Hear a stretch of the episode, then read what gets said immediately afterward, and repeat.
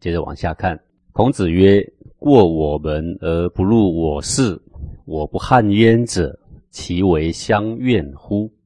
孔子说啊，经过我的门，但是呢，没有进到我的厅堂里面来。哦，好像你去拜访一个人，你不知道他的家里到底美不美啊？然后从门旁经过，看到了围墙，可是你没有从正门进去，你未曾知道它里面到底有什么精美的东西在里面呀？我不憾焉者，我一点都不觉得遗憾的。什么样的人不觉得遗憾？孔子有教无类，一辈子都要做教育啊，当然是希望人家跟他学习，而且学习到精华，学习到真正的东西呀。为什么他一点都不遗憾？说我不憾焉者，其为相怨乎？只有一种人，我一点都不遗憾。好，哪一种人呢？就相怨。那为什么呢？说相怨得之贼也呀。那为什么说相怨得之贼也呀？什么贼呢？专门偷道德的贼呀！啊，那么呢，我先来解释一下，说什么是相怨啊？这个相怨呢，是一种很谨厚的人，很善良的人。很恭敬的人，很和气的人，差不多是这个形象的总和啊。我们在社会里面也常常碰到这样的人，待人客客气气的，什么都好，什么都对，啊，三三两两的，非常谨慎的。可是呢，为什么这种人他叫得之贼，他一点都不遗憾呢？因为呢，他难以进入舍大取小、仁义的大道。这个孔孟的思想啊，孔曰：“成人孟云，取义，对不对？”孔孟所说的就是怎么样长养人类、长养众生的心性，在不得已两难的情况下，那么就要开始取大而舍小啊！这个就是孔孟的仁义的整个精髓。那么这个相愿呢，看起来人都很好，说的话也都很好，大家都好，还是问题呢？就是扭曲了仁义跟道德的精义。啊，所以呢，孔子说我一点都不遗憾啊。那么下面呢，就来说，那相怨是什么样的特质呢？曰：何如斯可谓之相怨矣呀？啊，说怎么样才叫做相怨呢？啊，我常就要问呐。曰：何以是萧萧也呀？言不顾行，行不顾言，则曰古之人，古之人。这个相悦呢，他会批评这个狂的人说啊，有狂跟捐两种人，对不对？好。他批评高狂的人，他会说啊：“何以是萧萧也？”哦，说干嘛那样自大、言大、狂妄啊？讲那些高深的学问，唱高调，言不顾行，行不顾言。可仔细看看那些狂妄的人，言行根本不一呀！啊，说的话呢，他做不到。则曰：“古之人，古之人。”动不动那种人就说：“古时候的人怎样？古时候的人怎样？”啊，这段话呢，就是相愿在批评狂者所说的。下一段说：“行何为？”举举凉凉，生思事也，为是事也，善思可以呀。这段呢是相愿批评那个捐的人来说的啊。各位记得捐吗？比较居居自守的那一种人呐啊。这个相愿批评那个捐的人，他就会说：哎呀，行何为？举举凉凉，举举是什么呢？就很孤单的走着样子，叫做举举。什么叫凉凉呢？就是不热心、不合群啊。他说干嘛那样居居自守的呢？啊。居居憋憋的，为什么不和大家同步调呢？干嘛走你自己的道路呢？好像很高尚一样。深思事也，为师事也，善思可以呀。说你在这个世上做事情嘛，善思可以，讨个好就行了。说好话，做好事，不就是最好的修行了吗？或者说讨个大家好过日子就行了吗？焉然灭于事也者，是相怨也。什么叫燕然媚于世？这个是孟子在骂乡愿说的啊。逢迎讨好于世俗啊，媚讨好于世俗啊，唱歌跳舞都好啦，吃肉饮酒都好啦，你要怎么样的欲望，反正大家都对啦。然后呢，自称自己呢是最高深、最自然的修行者，这个呢就叫做相愿。然后当然有这些欲望的人，对他会很好了，因为他给予他一条可以肯定所有的人的欲望的道路嘛，当然是很好了。这就是相愿，相愿就是那种掌声很多的人，掌声很多又很和气又很善良，讲的话呢又好像都对啊。偏偏是那个第一等人，我们知道是中道的人，对不对？那孔子不得中道而与之，然后退而求其次，求什么？求狂捐，对不对呀？啊，然后呢，中道他也批，狂也批，他捐他也批，反正呢，好啊，大家听一听，也真的他最对。所以啊，相愿呐是外貌恭敬老实。什么都对，什么都好，讨人喜欢，却不能明辨是非，不能刚毅于正道，在世俗中见风转舵，龙媚迎合，在乡邻里面具足忠厚老实之德名，这种叫做相愿。好，那所以各位对乡愿的意思，你可能要重新。定义一下，因为据我了解，一般人对乡愿的定义大概是尖嘴猴腮、虚伪造作，有没有 那种小人？呃，然而啊，大略不是这个意思。我们看孔孟的本文的话呢，只是乡邻里面老老实实、厚厚道道而不可入于尧舜之道的，就是相愿啊。万章曰：“一乡皆称怨人冤，无所往而不为怨人呐。”孔子以为得之者何也呀？啊，万章就迷惑啦。所谓乡怨的乡，就是一一乡的人呢。一乡的人都认为这个是怨人，怨人就是厚道的、谨慎的、善良的、和气的。啊，说这样的人呢，那么这个人到哪里，出了乡，到了国，到了天下，也都是个怨人，不是吗？都是个好人呐。孔子却认为说他是得之者啊，入了我的门，没有尽到我的事，他还一点都不遗憾。还说是得之者，可是为什么？曰：非之无举也，次之无次也。同乎流俗，合乎乌事，居之事中性，行之事廉洁。孟子就说了：说为什么孔子痛恨这种人？不是只有孔子痛恨这种人。各位要知道，这一段是非常重要的一个章节啊，是一个要用很大的力气去说明的章节啊。孟子也讨厌这种人，为什么？非之无举也。你想说他的不对，你又举不出他做错的事情的事迹，就是大家看得懂的都是他对，他对里面有错，错的离谱，而且会带领后世的人走向偏锋，那个东西大家看不懂。所以，即使你是一个看得懂的人，你要举给一群众生看得懂，这也是不容易的事情。所以，非之无举也呀！你想要说他不对，想要批评他，举不出显而易懂的事迹。次之无次也，这个次就是攻击。你想攻击他，打击他的谬论，找不到可以攻击的、可以施力的点，滑溜溜的。同乎流俗，合乎污事。流俗就是这种风俗里面很颓废的、下流的，叫做流俗。这个风俗里面下流的呢，大家也都能够认同他。合乎污事，在这个世代里面最污乱的一些社会的习惯、风气、想法，然后他也能够逢迎。居之事中性，行之事廉洁。平时言谈表现呢，就是中性的样子。各位要了解，那个月就是厚厚道道、老老实实、谨谨慎慎的，就这个样子。行之事廉洁，行事的时候呢，看起来呢非常的廉洁。他其实他一毛钱他也不会贪的啊。那么这种人就是说啊，大家都对，大家都好。怎么治国？这么多意见很好，大家都好。怎么修行？有这么多派别，很好，大家都很好。反正呢，只要有主张，通通都对，大家都听起来很高兴了，很公平，对不对？气量很大。好，问题在哪里呢？问题在分不出是非，分不出真假，分不出对错，这个就是很头痛的地方啦。当然，有的人就会说了啊，你还分是非，还分大小，还分先后，还分对错，那你这个是二圣法啊，你不是什么上圣法。对的，相愿就是这个说法。好。各位，难道事情真的没有对错吗？如果没有的话，你也不必学到了，不是吗？你学到到处奔波，你在学什么？就是想找一个对的，不是吗？找到最后就是说没有对，没有错，那你今天就不用跑了吗？不是吗？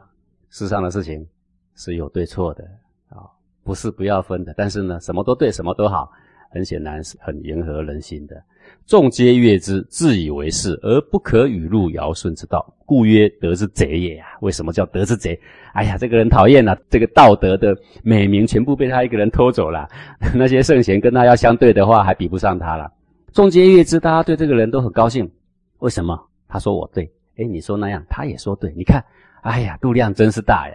他也自以为是，因为呢，沾沾自喜，因为大家对他也开始褒奖起来了嘛。啊，他的气量非常恢宏嘛。问题是什么？不可语入尧舜之道。尧舜什么道？尧舜性之也。尧舜是讲本性之道。尧舜讲仁义之道。尧舜呢，落实在人间讲五伦之道。处理事情讲大小先后之道。这个呢，才叫做大道。大道呢，放诸四海皆准的啦。好，那么所有的名声呢，被他给偷走了；所有的人气呢，被他给买走了。好，那个圣贤变成反而举举凉凉，为什么？因为没有人跟他啊看不懂啊。哎呀，你气量比那个人小，那个人说什么都可以，你只有说仁义才可以啊。所以啊，这个正道不好推，做香院比较容易啊。啊，所以说得之贼也呀。各位，如果孔孟来开个店，跟香院来开个店，谁的客户多啊？那个香院要比孔孟的客户要多得多啦。哦，那么在引文字里面呢，有一小段的文章啊，充分的说明相应的这种心态。说：“夫令变者，虽不能荧惑鬼神，荧惑人名矣呀。”说一种巧辩的人哦，他没有办法迷惑鬼神。为什么？因为他死了之后，他做多少好事坏事，鬼神判下去啊，是明明白白的，无法迷惑鬼神呐。你迷惑不了城隍爷的，迷惑不了阎罗王嘛。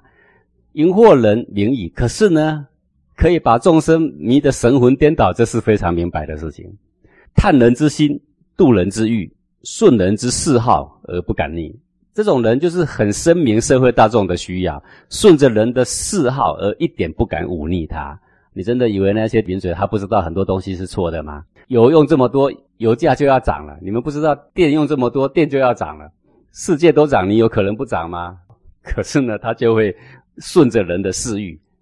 提倡一些反正不管涨多少，国家不能涨，百姓第一大的这种似是而非的论调了啊！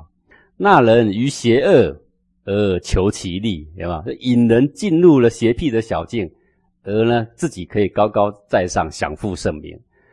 人喜闻己之美也呀，善人扬之；恶闻己之过也，善能示之。有一般的人都喜欢被褒奖，他就专门能讲褒奖的事。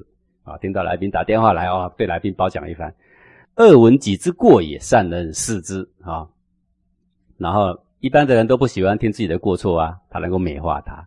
得之于眉睫之间，成之于言行之先，最能够迷惑人的人，就是这种人呐，就叫做相远。可一般人认为谨慎随和、乐善好施啊、和和气气的那些好好先生都是善人。可是天地神明及这个在世的圣贤，对于善恶的观念，常常与世俗短视尽力的眼光其实是相反。圣人认为能够分出大小先后，敢做敢为，敢去做有益长远的事，敢去阻挡逆于这些所有的百姓的习性，去说正义该讲的话的人，这种人才是善人君子啊！这个所做的事情，没有扶持更长远。更多数人利益的正道啊！虽然全部的人、全村的人、全乡的人都说他是好人，可是他他却是一个随波逐流的、讨好的、去赚取名声的、没有道德勇气的人呢。这种人呢，就是相怨的啊！所以，想要积德行善，绝不可只为了顺乎世俗人情、讨好人的说法，然后呢去媚世啊！这个呢是行不通的啊！好比说，这个举债来发放国家的福利。然后呢，齐头式的发放，不论你富有还是不富有，都可以拿，有没有？各位举债是下一代要还的，我们现在是还不了了，对得起下一代人吗？但是我们短视经历到在眼前的这一些人的掌声，我们先买下来再说。你对得起下一代人吗？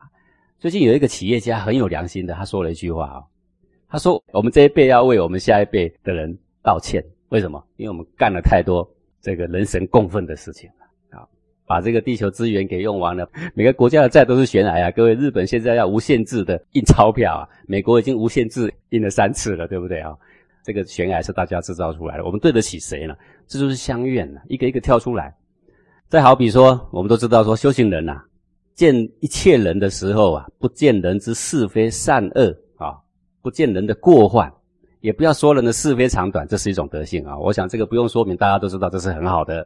但是我想请问你呢，如果你碰到应该路见不平拔刀相助的情况发生时，当有某人陷入群小的围攻、口舌的欺侮、无力自出的时候，我想请问你啊，你要不要来说说是非对错呀？然后到那时候你也说不见人是非过错吗？你在旁边纳凉，那谁来帮他呀？就某一些是非不分、没有道德勇气的修行人。每碰到类似的是非的时候，总以一句“别管那些是是非非”为由啊，作为明哲保身的护身符，甚至当作是表现自己的德性的本钱啊！啊，但是想想，管他们欺负谁，任他们自生自灭，这个也算是修行人应有的德性吗？把姑息养奸当作是德性，这个就是相怨德之贼也呀。这个还有一等人啊，常常说做人要帮助人，要牺牲奉献，要怎样要怎样。但是当真的某一个地方需要流汗出力的时候啊，需要把身体的衣服弄脏的时候啊，弯下腰的时候啊，他说没时间。但是你约他去咖啡厅里喝个咖啡，吹个冷气，喝个下午茶，泡泡温泉，打打坐，他没拒绝过。然后呢，整天就高谈阔论什么是高妙的道，最善于迎合众生安逸的愿望，很能体贴人。啊，当有人开始畏惧那一丁点的。操劳劳苦，我为什么说那一丁点呢？割个草有什么吗？帮忙搬个石头有什么吗？帮忙做一些工作有什么吗？一丁点的劳苦，他总是帮腔说：“哎，自在最重要啦，别有一点勉强啦。”然后呢，说下午有事，然后带着一起去喝咖啡去了。他能够适时的买下了人心的感谢，很容易呢就让人把他当知己。坏处是哪里呢？坏处就是让人一事无成，这叫做得之贼。在这个《论语》里面呢，有谈到益者三友，损者三友，对不对？说损者三友啊，有偏僻，有善柔，有偏佞。这个“偏”这个字啊，就是给人方便，哦，给人方便很好啊。但若用到不好的地方，好比一个人说这样说也可以，那样做也可以，你都说可以。哎呀，差一点点无所谓啦，不要太计较了。哎呦，喝一点酒又有什么关系？上一次夜店又不干什么坏事。抽一次大麻也没什么，最后可能呢 拉个 K 也没什么。这个是什么？一切太方便了，太迎合人心了。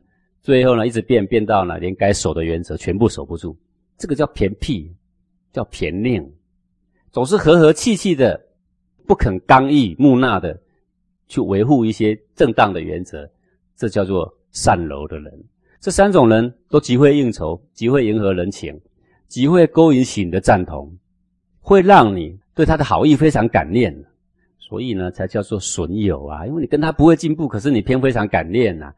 值得注意的是，这三种人并不是一个很奸诈、很邪恶的人的形象。各位要记得，我说常常我们在解释这个损者三友的时候，大家都会把它解到尖嘴猴腮的啊那种形象去。其实不是啊，就是你看起来很好的人呐，这个奸诈邪恶的人不能吸引你的认同跟感念，无法的啦。他必定是给你很聪明、很通权达变的感觉，很温暖、很体贴、很幽默、细心的感觉，不然他是没办法买到你的心呐。因此，你才会把他视为知己的朋友啊。这个就是损友的威力啊！啊，你才能够对他的歪理全盘的接受。所以，孔子把它归类为损友啊。啊，这是要特别注意的。孔子的损友，就是这边说的相怨。